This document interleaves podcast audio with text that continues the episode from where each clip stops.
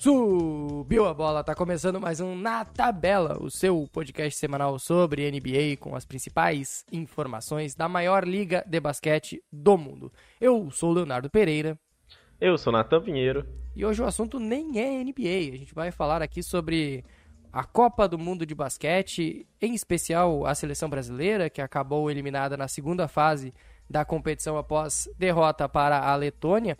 Mas o a gente vai comentar sobre também o futuro da seleção brasileira, também sobre esse campeonato que está tendo neste momento as semifinais. Enquanto a gente grava, está acontecendo a segunda semifinal entre Estados Unidos e Alemanha. A Sérvia, sem Nikola Jokic, já está classificada para a final da Copa do Mundo de Basquete. Então, hoje é um podcast um pouquinho diferente para a gente retomar das férias aí, em meio ainda ao período de off-season da NBA, que literalmente não tem nenhuma notícia, né, Nathan? É literalmente não existe NBA nesse momento. Só, sei lá, uns, uns aleatórios, assim, tipo, Christian Wood tá indo pro Lakers. É, é o máximo mínimo, que a né? off-season consegue fazer ali e é realmente pouquíssimo empolgante. E é bom que, que tenha esse espaço, né? Porque é tanto tempo de NBA que a gente fica, às vezes, não é que é saturado, mas chega um momento que cansa, né, Nathan? Cansa, cansa. Cansa, é aquilo que a gente sempre fala, né? A própria temporada, ela é muito extensa, são muitos jogos ali de temporada regular. São, pô, o time que vai ser campeão vai jogar aí por volta de 100 jogos. É muito jogo, gente. E aí é bom a gente ter esse descanso, que aí bate aquela saudade e quando volta ali a gente volta com tudo. É isso aí. Então vamos uh, lembrar primeiro para você nos seguir nas redes sociais. Eu sei que está meio abandonado lá o Twitter, mas siga lá arroba na tabela podcast. Em breve a gente retorna com muito conteúdo para vocês. E também assine aqui o nosso feed para não perder nenhum novo episódio. Demoramos às vezes, mas sempre voltamos, sempre retornamos em breve com muitos episódios sobre a temporada 23-24 da NBA. Então vamos subir a bola.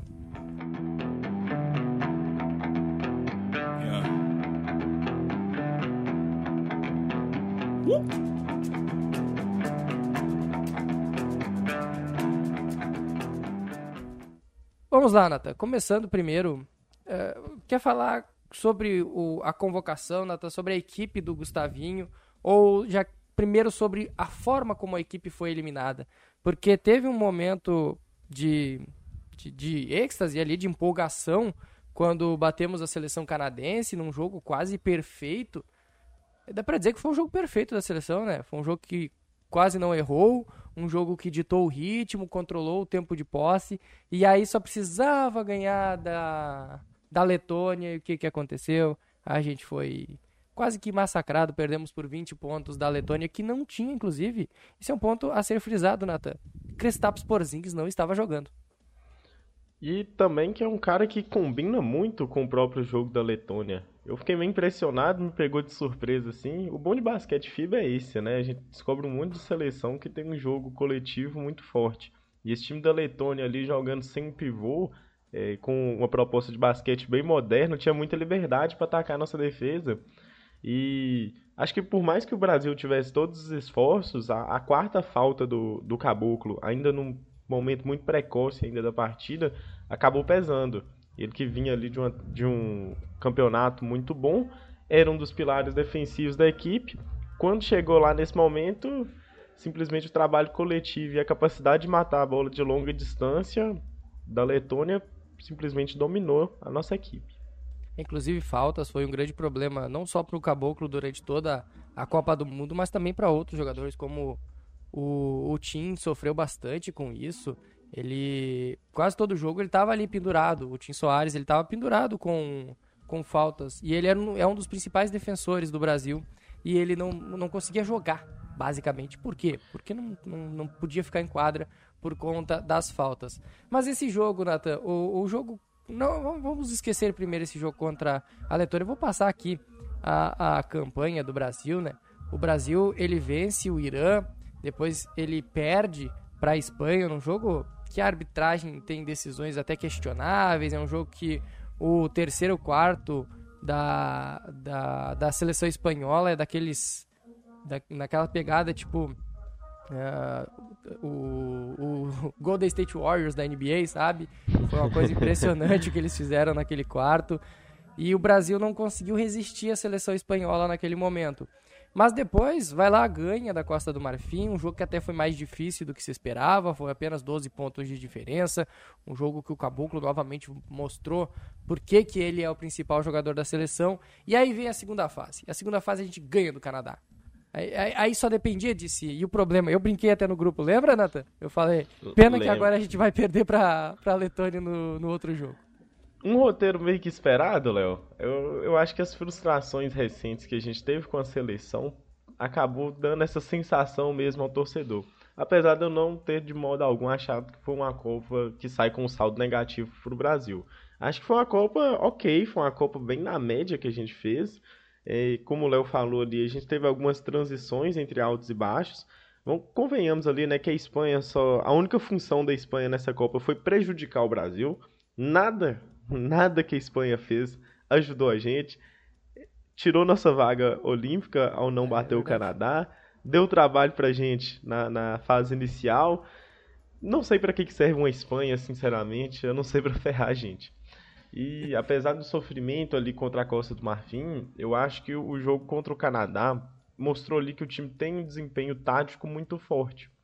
É, souberam ali traçar uma estratégia muito clara. O time do Canadá também, com todo respeito, é um time um tanto quanto óbvio qualquer estratégia a ser abordada. Joga no cheio. Fechar... Joga no é, cheio. Você...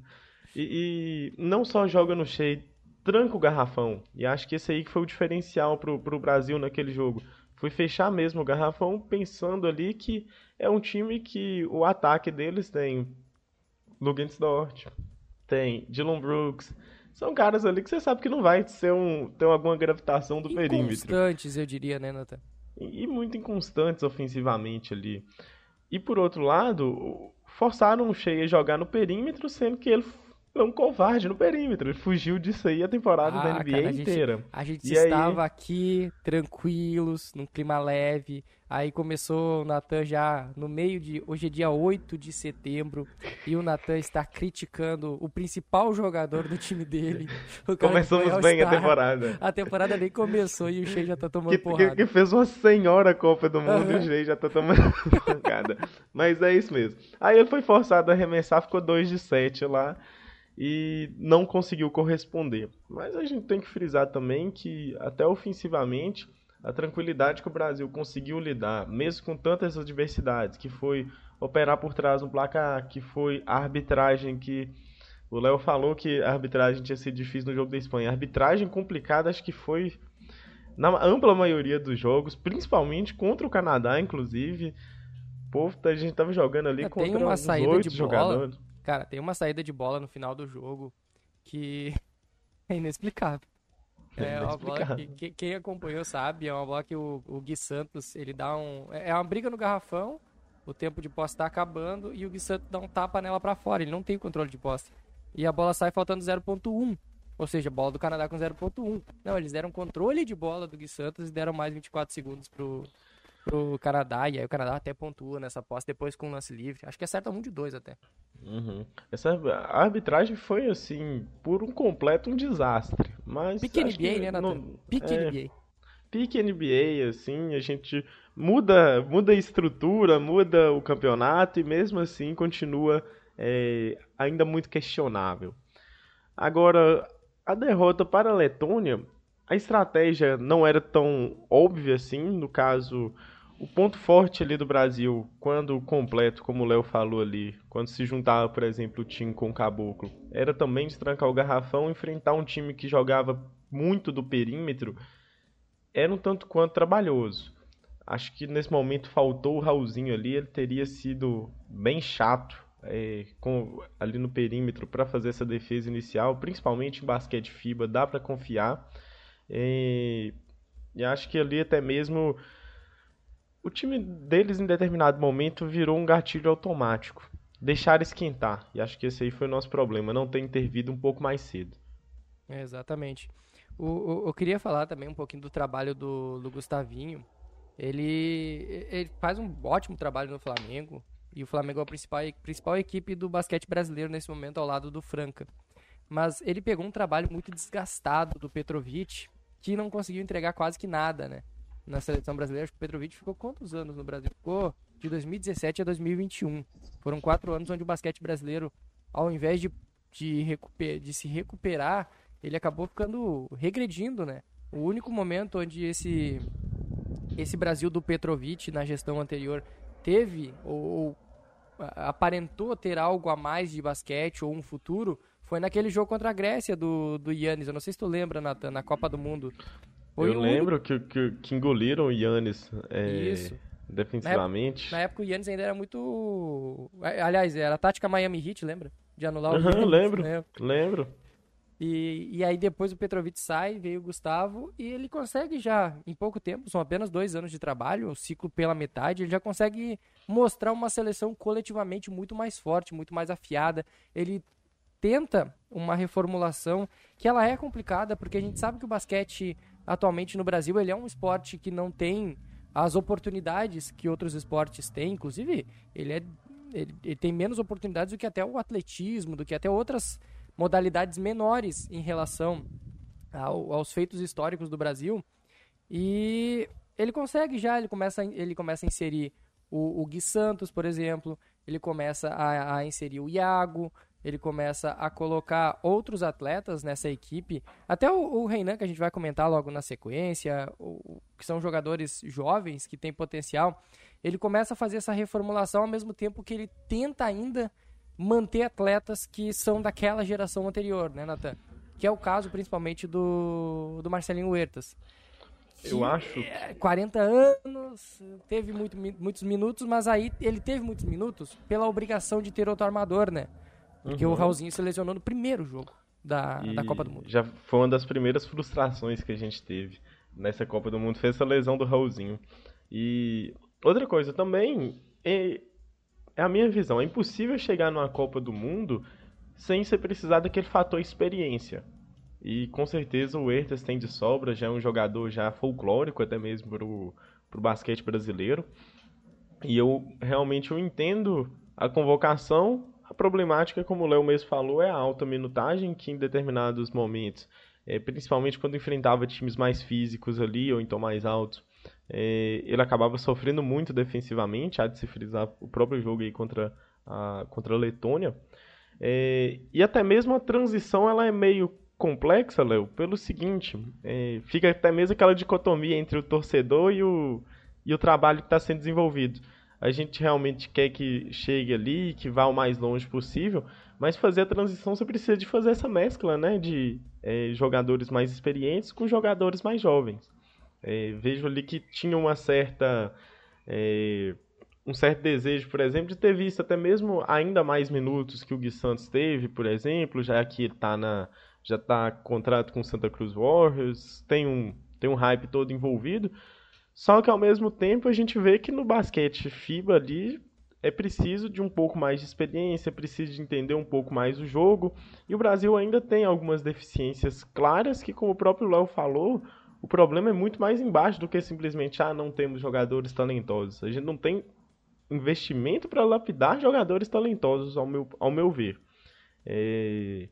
Contando aqui uma história aqui bem, bem rapidinha, Léo, para a gente falar só, só traçar rapidamente sobre política de, de, de esporte aqui no, no, no podcast. Eu venho aqui de uma cidade muito pequena, tem mais ou menos uns 20 mil habitantes.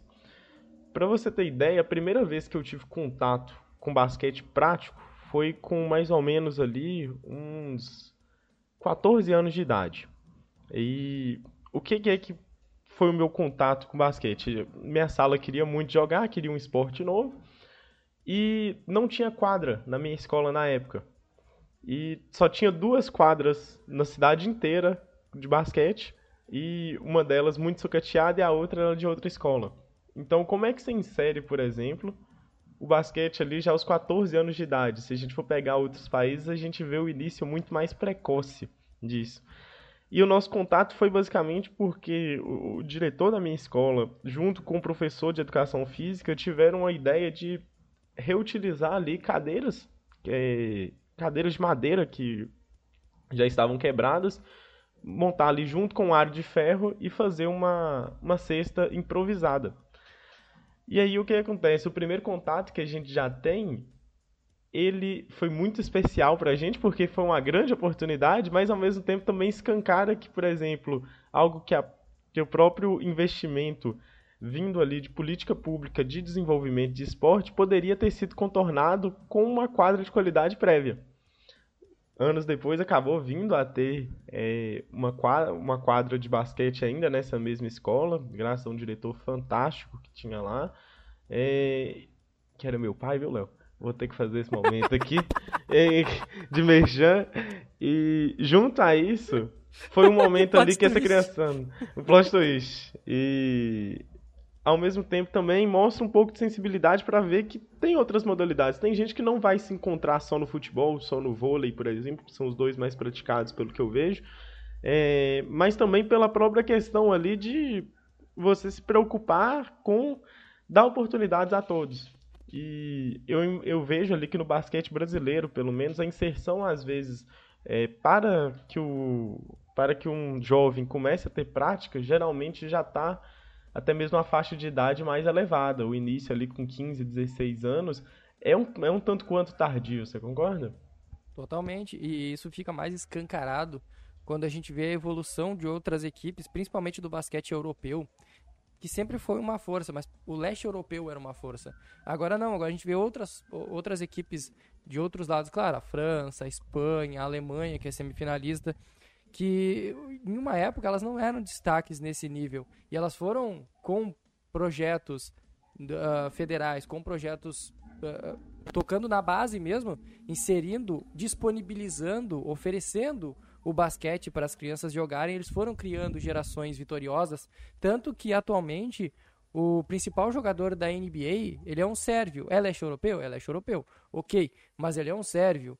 Ele, é um, ele não é um americano. E, e nos últimos anos, Natan, a gente teve o Yannis, que é um grego. A gente teve o Jokic, como eu já citei, como ganhando MVP na, o na NBA. Doncic, que é o futuro. O Doncic, que agora é o futuro, que ainda não, não, não, não, não tem prêmios, não tem uh, títulos, mas é o grande nome da atual geração. E, e e os Estados Unidos tá, está passando trabalho nessa Copa do Mundo de basquete. Eles ainda são a força, eles ainda são o principal nome, mas eles já não são mais só eles. Tem muitas equipes subindo. E, por outro lado, a América do Sul, que claramente não investe no esporte, ela está cada vez mais perdendo força. O Brasil, campeão nas décadas de 70, 80, esse Brasil não existe mais. A Argentina, na, da, da geração escola, que a gente viu no, nos anos 2000, ela, ela ficou fora da Copa do Mundo e agora está fora também das Olimpíadas.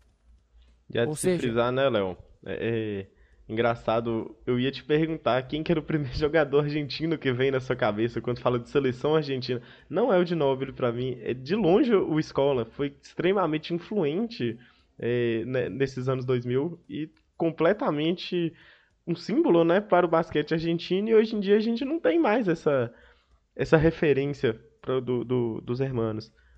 Não, o principal jogador da Argentina é o, é o Deck, não é? Atualmente? É, tem o. Tem aquele baixinho do. do, do, do que jogou no Nuggets, o, o Campazzo. Ah, tem o Campazzo, é verdade. Tem, tem o Campazzo. Bem lembrado. Bem lembrado. Uh, que é um grande assistente, inclusive. Mas voltando à pauta Brasil, Natan. Eu acho que algo que fez falta nesse time, para além desses investimentos que a gente já fala, para além da renovação, para além de uma nova safra que é necessária ser criada, ainda que a gente veja, é bom, é bom frisar isso, o basquete profissional no Brasil, ele avançou muito com o NBB, com o, os outros campeonatos organizados pela Confederação Brasileira, e isso é bom frisar. A Confederação Brasileira e a Liga dos Clubes, ela cresceu bastante, apesar de diversas confusões entre os toda hora o, o, rola uma confusão, rola algo que, que eles querem se separar, querem juntar de novo. Então, isso não colabora para o basquete brasileiro. Mesmo assim, o basquete brasileiro ainda consegue ressurgir, consegue ter seus momentos. Mas o da seleção em si, eu acho que faltou um pouquinho de alguns nomes que se esperava muito, eles não entregaram tudo isso. O, a, a gente viu o Caboclo chamando a responsabilidade. Ok mas a gente sentiu muita falta do, do nosso arremessador principal. Por exemplo, o Benite, ele vem numa fase que ele é um excepcional jogador de clube. Ele sempre joga muito bem no, no Gran Canária, lá na Espanha. Ele tá sempre se destacando. Ele, vez ou outra, aparece bem na, em campeonatos continentais, mas na seleção brasileira eu acho que faz muito tempo que a gente não encontra essa versão do Benite, né, Nathan? E aí depender do Léo Mendel para ser o principal arremessador, por exemplo, ou depender de um big arremessando, seja o Lucas Dias, seja até o Caboclo, ou sei lá, quem for arremessar sendo um dos grandes, não fica muito é, é muito, muito complicado tu acreditar que o time vai conseguir arremessar de fora assim. O, o Jorginho também não é um arremessador de fora. O Iago, ele é esse arremessador, mas ele é muito baixo. Ele tem muita dificuldade em alguns momentos, apesar dele ter jantado o Dylan Brooks contra o Canadá. Então eu acho que não ter a referência, eu, isso, é, isso é o que muito falta, porque o Caboclo ele é a referência, mas o Caboclo não é aquela referência que vai assumir a uhum. responsabilidade no último minuto e vai decidir os jogos. Entendeu? Não sei se, não sei se eu tô sendo claro. Eu, eu, eu, tá claríssimo.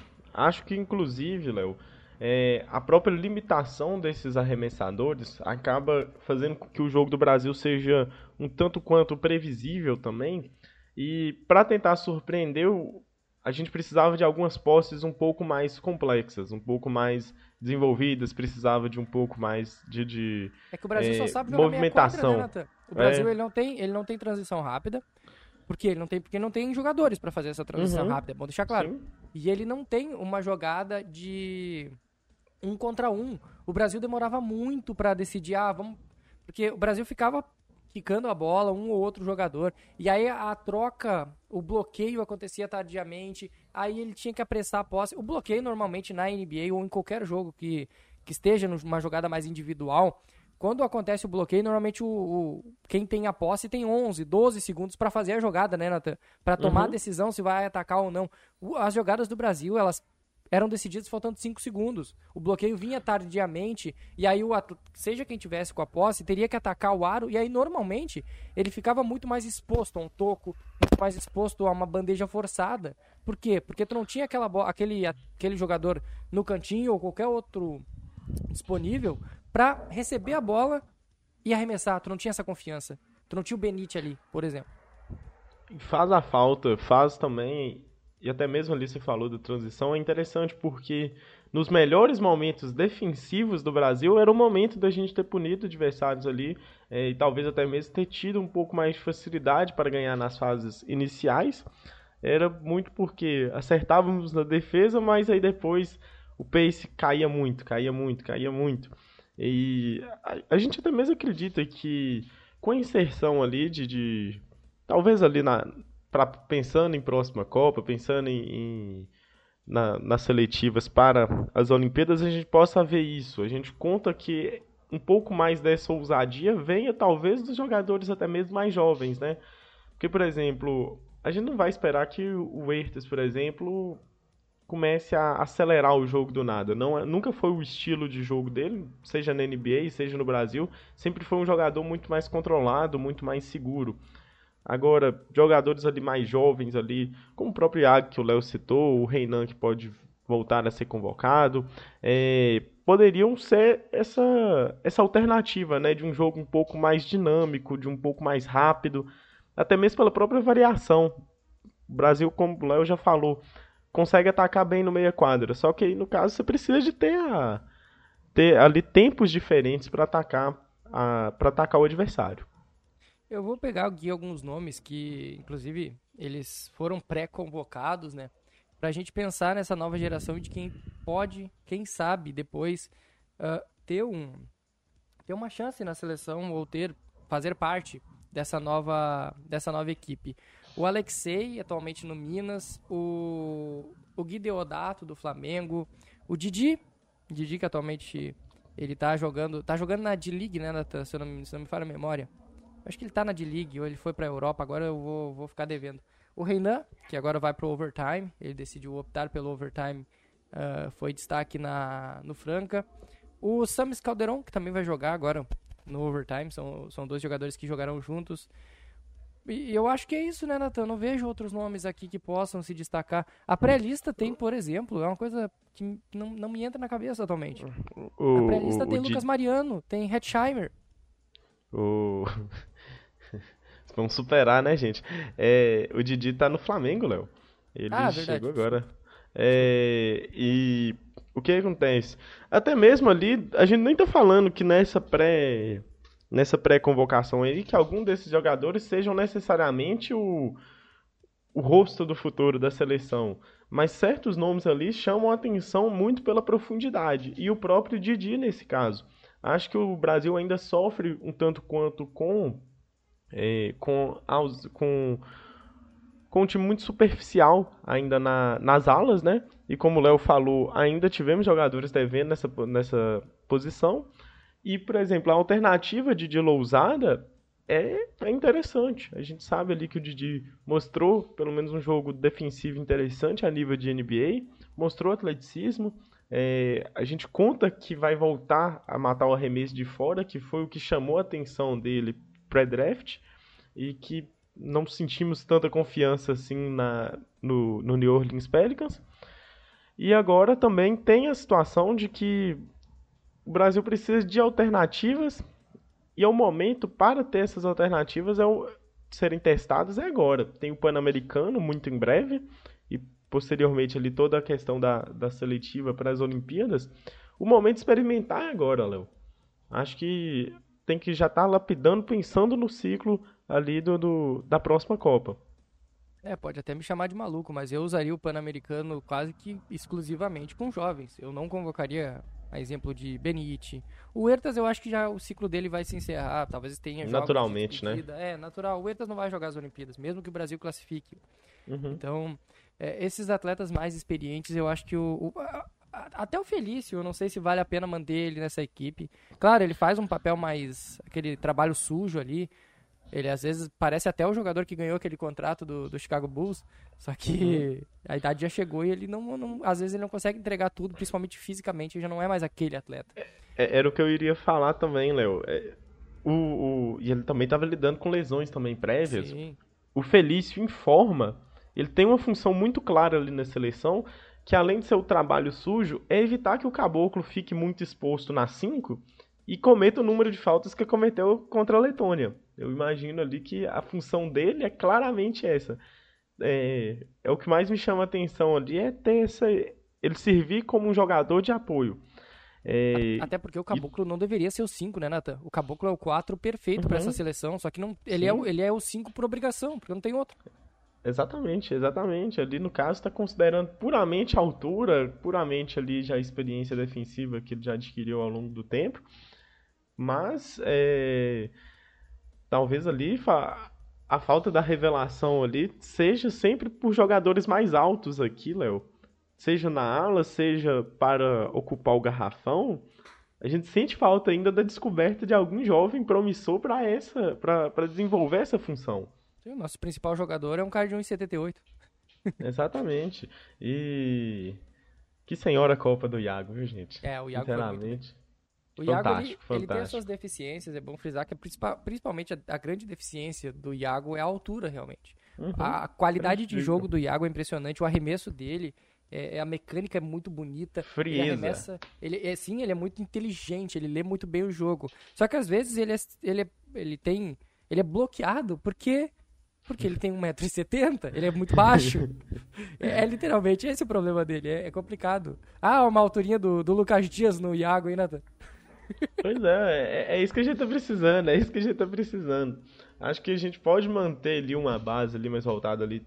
Tanto o Iago e o Caboclo, acho que são bem fixos, né? Pensando ali, é, até mesmo no Pan-Americano, acho que ainda precisam de manter, né? Manter a própria sincronia. O Tim, hum. o Léo Mendel, o, até o próprio Lucas Dias, o, o Felício, se tiver bem, esses são caras que vão fazer parte do ciclo olímpico. O Jorginho, são caras que uhum. estarão lá. O Gui Santos também, não, não, Gui, não é. podemos deixar de falar. O, o, o Tim Soares. O Tim Soares só 26 anos também. Apesar da, da, de ter se comprometido ali com faltas, ainda tem valor muito pela, pela questão da profundidade do garrafão que estamos em falta. Tá, então falando um pouco da questão geral do campeonato, no, a gente falou já dos Estados Unidos, a gente falou dessa mudança de forças no, no torneio. Ah, não sabemos quem é o, o, segundo finalista ainda. Estamos gravando, o jogo está no terceiro quarto, jogo bem equilibrado entre Estados Unidos e Alemanha. Mas, mas e aí, Nathan? Tem uma mudança de força já no, no basquete? O, o basquete europeu já voltou ao nível que, de rivalidade com os Estados Unidos que existia na época da União Soviética? Eu acho que ainda não, Léo. Apesar da gente ter o talento muito mais disseminado, muito mais lapidado. É, e até mesmo pela mudança, né? Os Estados Unidos, como a ampla maioria de seus jogadores dis disputa o basquete a, a, nível NBA, e na hora que pega um basquete FIBA, a transição não é tão simples assim, não. É, porém, os Estados Unidos ainda joga muito com seu segundo escalão. Joga ainda muito com jovens, querendo se provar ou algo do tipo. E acaba que, querendo ou não, é uma perda considerável ali de talento, né? É como se eles estivessem jogando ali um, um nível mais baixo para que que é o que eles se sentem confortáveis ainda para vencer. Obviamente a gente torce ali pela derrota, né? Não vou negar não, principalmente depois de toda a polêmica ali do, do, do, do, time que é campeão da NBA e campeão do mundo. Eu ah, é, realmente, World Champions. World Champions. Eu, eu realmente, nesse momento eu tô com a minha camisa aqui da Alemanha aqui. Se precisar, eu coloco a minha da Sérvia também, viu? Tá torcendo pro Daniel Tais, hein, Nathan? Nossa senhora, Dennis Schroeder. Thunder Legends, Dennis Schroeder. E alguém tem que cometer o crime, gente. Alguém tem que cometer o crime. A Alemanha precisa ganhar esse trem, ou então a Sérvia vai ter que ganhar esse trem. Alguém tem que, alguém tem que resolver essa parada. E essa Sérvia, e... Sem, sem Nikola Jokic? Nossa, imagina com Nikola Jokic. É, a questão é que vai ficar sempre esse questionamento, acho que vencendo ou perdendo, a gente vai pensar, meu Deus do céu, o melhor jogador da NBA não estava aí. Não, o melhor jogador do planeta. Assim, o planeta não estava aí e simplesmente esses caras ainda têm uma grande chance de copar. É... Acho que também a própria. À medida que a competitividade for aumentando ali, principalmente nessa parte europeia, acho que vai forçar os Estados Unidos a colocar um pouco mais do primeiro escalão deles. É que os caras não querem, meu ponto né, Nathan? É, é não tem... quer, mas aí é... vai, vai chegar um não, momento em que. É, é um povo muito. Os Estados Unidos não querem. Eu não digo que a equipe não quer. Não digo que o Steve Kerr não quer. Eu digo que, o, que os o jogadores jogador não, não querem. É tipo, o Kevin Durant não vai querer jogar a Copa do Mundo de basquete. As Olimpíadas que... joga e olhe lá. Uhum. Só que o que, que eu vejo é que é um pessoal de um ego muito frágil, né? Então, por exemplo, aquela, aquela entrevista é, que eu tinha citado anteriormente do, do, do NBA é campeão do mundo, não é? Afetou também, né? A gente sabe ali que. Foi até bom citar o exemplo do Kevin Durant ali, que é um dos jogadores com um dos mentais mais patéticos da liga. Né? Ao lado de Devin Booker. Eu adoro quando o Nathan vem das críticas a, a, sutil assim, ó. Sutil é um dos mentais mais patéticos da liga. Você pode ver que no, no, no, dia que saiu a notícia daquela entrevista, lá no print só tinha jogador com, com que, que chora a jogador frustrado, tá ligado? Damian Lillard. Damian Lillard. Damian Lillard. Nossa senhora. Quem, quem aliás, aguenta, tá ligado? Aliás, Damian Lillard, eu não aguento mais. Eu não aguento mais Damian Lillard, desculpa. ou, ou, tu vem ou tu não vai, não vem, cara. Tipo, eu sei que tu quer vir. Eu sei que o Portland Trail Blazers não quer te trocar pro Hit. Eu sei que o Hit não tá fazendo a mínima força também pra trocar. Mas, cara, acaba essa merda logo. Que bagulho chato. Ah, e aí, Léo? É, eu vejo que numa eventual derrota ali, talvez uma, duas vezes consecutivas ali de Copa do Mundo, isso aí começa a frustrar. Tem jogador ali que, que fica sentido. E eu gosto também de ver que a geração é, mais nova ela chega com muita vontade. O Anthony Edwards mesmo, a, toda aquela, aquela entrevista maravilhosa falando que, o, que os Estados Unidos atualmente não tem o Kobe para estar no banco. Então, ele realmente tem vontade de estar tá jogando basquete fora do comum. Isso aí pelo menos é divertido. Dá um ânimo a mais ali pra Copa ali, até mesmo a sensação de que o jogador realmente quer estar ali. É, foi uma Copa que foi até esvaziada, né, de alguns nomes. Não teve Yannis, não teve Jokic. São só uhum. exemplos, tirando, claro, toda todo mundo dos Estados Unidos, LeBron, Curry uhum. e, toda essa galera que não quis ir acabou sendo uma geração nova. Tem o tem Bridges, tem Brunson, que tu gosta bastante, né, Nathan? Tem Paulo um Banqueiro, crack. tem Josh Hart. Tem esses nomes e quem, e quem, se sobressai é o, é o Anthony Edwards. Mas tu vai olhar, a, a comissão técnica dos caras tem, tem Steve Kerr, tem o, o Eric Spoelstra, tem, não sei. Cara, é uma coisa impressionante. Não, é, é, é, só o nível mais baixo da NBA, né? É só, é só mais baixo, é só mais simples. É só, pô, é só gente que, que treina pouco. Mas inclusive a, a, a, Alemanha tá, tá vencendo o jogo, tá? A Alemanha do nosso grande Dennis Schroeder. Grande Dennis Nossa Schroeder. senhora, ele só tem uma missão hoje, cara. Ele só tem uma missão. No... Pra, gente, eu, eu, pra gente finalizar, Nathan. Uma coisa que me impressiona muito. o jogo FIBA é muito diferente da NBA. Na realidade, eu vou até mudar essa frase. O jogo da NBA é muito diferente de qualquer outro basquete que se joga no mundo. É quase que um basquete à parte. Nossa, isso aí vira até uma polêmica ali para quando, quando alguém vai falar se prefere um ou outro, né, Léo? Isso aí é. Foi, foi uma das takes mais, mais, sol, mais soltaram ali na minha timeline do Twitter, pelo menos, foi essa daí. Ah, não, eu prefiro basquete NBA aí, o povo caindo em cima. Ah, não, eu prefiro basquete FIBA e o povo caindo em cima. É muito diferente até mesmo pelo próprio comportamento, pelas próprias regras e também pelo próprio comportamento do, do, tec, do, opa, do comportamento técnico e tático que os times propõem. É, você pode ver ali que tem muita tem muito movimento ali nos primeiros segundos no, no, no basquete FIBA e às vezes na NBA pode segurar um pouco ainda é, é, a posse. Muito quanto principalmente tá com os craques, né? Aquela situação de isolation que você tinha citado antes, Léo. É, a minha sensação mesmo é que no basquete FIBA acontece uma rotação de, muito rápida, muito muita dinamicidade nos primeiros segundos ainda.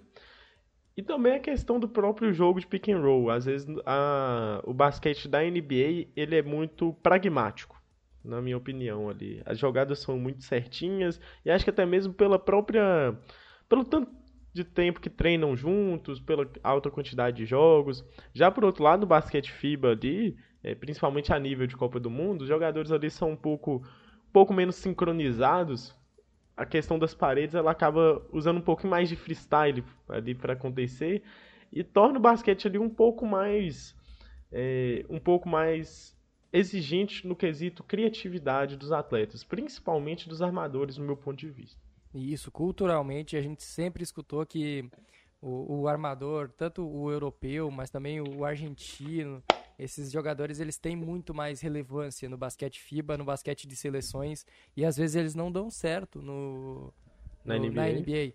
Como é o caso do Campazzo, ele é um cara útil até no, no, Nuggets, é um cara que teve seus momentos como sexto homem, mas ele é o dono da Argentina, ele dita o ritmo, ele, é, ele controla toda a posse da Argentina. Só para exemplificar, mas tem outros, o Dennis Schroeder é um caso.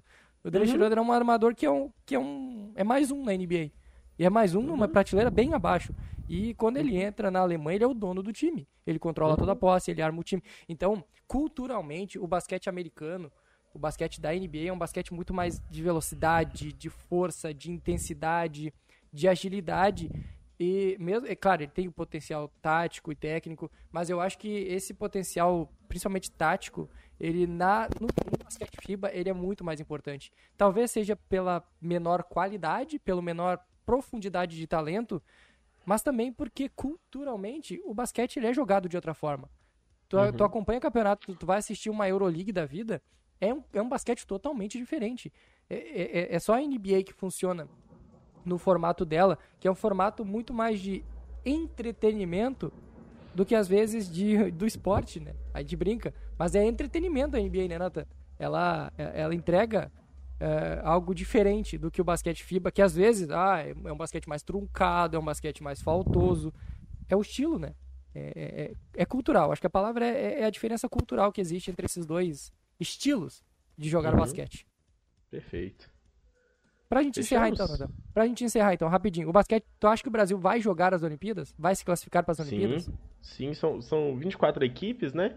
Quatro se classificam, né? Eu, eu vejo ali. Tomara que a Brasil... gente não tome uma, porrada, né? De alguém pegar um.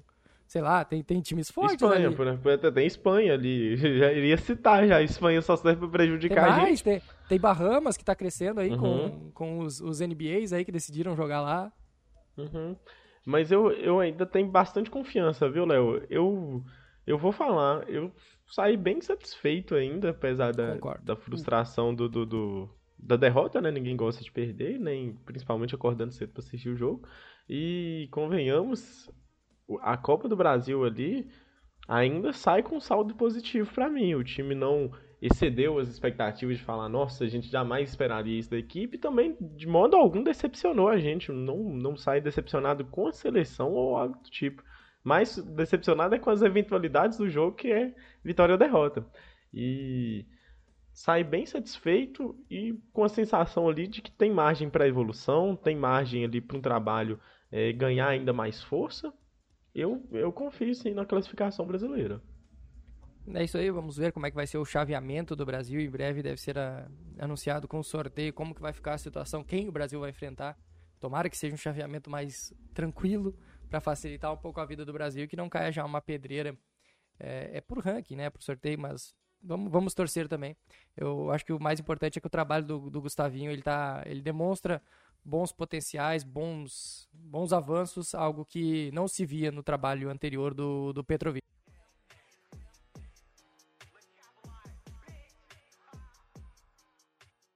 Então é isso, vamos finalizando mais uma edição do Na Tabela. Em breve retornaremos, acho que é para falar um pouquinho dessas movimentações de off-season, ah, eu não aguento mais. Uh, e também falar um pouco sobre prévias da temporada, uh, acumulando aí diversos times ou histórias que a gente vai aguardar para essa temporada 2023-2024, que vai ter mudanças também, inclusive no, no pacote de quem transmite. Agora a Amazon Prime vai chegando com força a NBA ela vai, vai mudando um pouquinho também seu formato no Brasil. Então é isso, galera. Até, até breve. Valeu!